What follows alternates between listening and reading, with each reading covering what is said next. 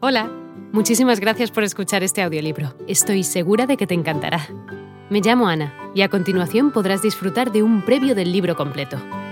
Si te gusta lo que escuchas podrás descargártelo completamente gratis desde mi web, www.escúchalo.online. Un abrazo.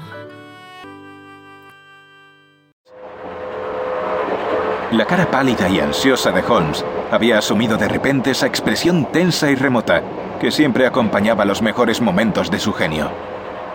Tan evidente era la crisis en su mente que ninguno de nosotros se atrevió a hablar.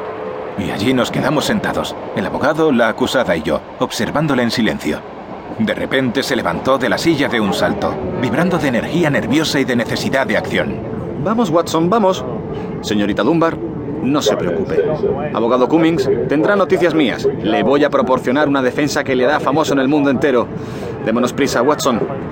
No era largo el viaje en tren desde Winchester hasta Thor Place, pero a los dos se nos hizo interminable.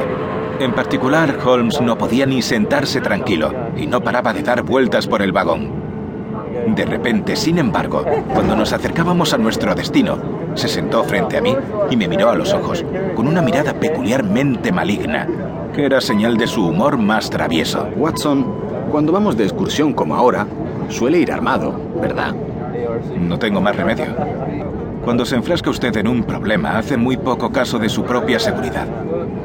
Mire, aquí está mi revólver. Se ha portado como un buen amigo nuestro más de una vez. Déjeme verlo, Watson. ¿Cuánto pesa? ¿Sabe, Watson? Creo que su revólver guarda una relación muy directa con el misterio que estamos investigando.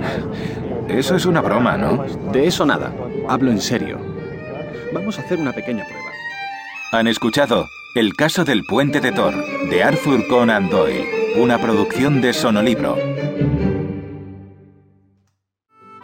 Hola de nuevo.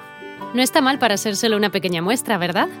Si te ha llamado la atención, recuerda que encontrarás este audiolibro completo y gratis en www.escúchalo.online.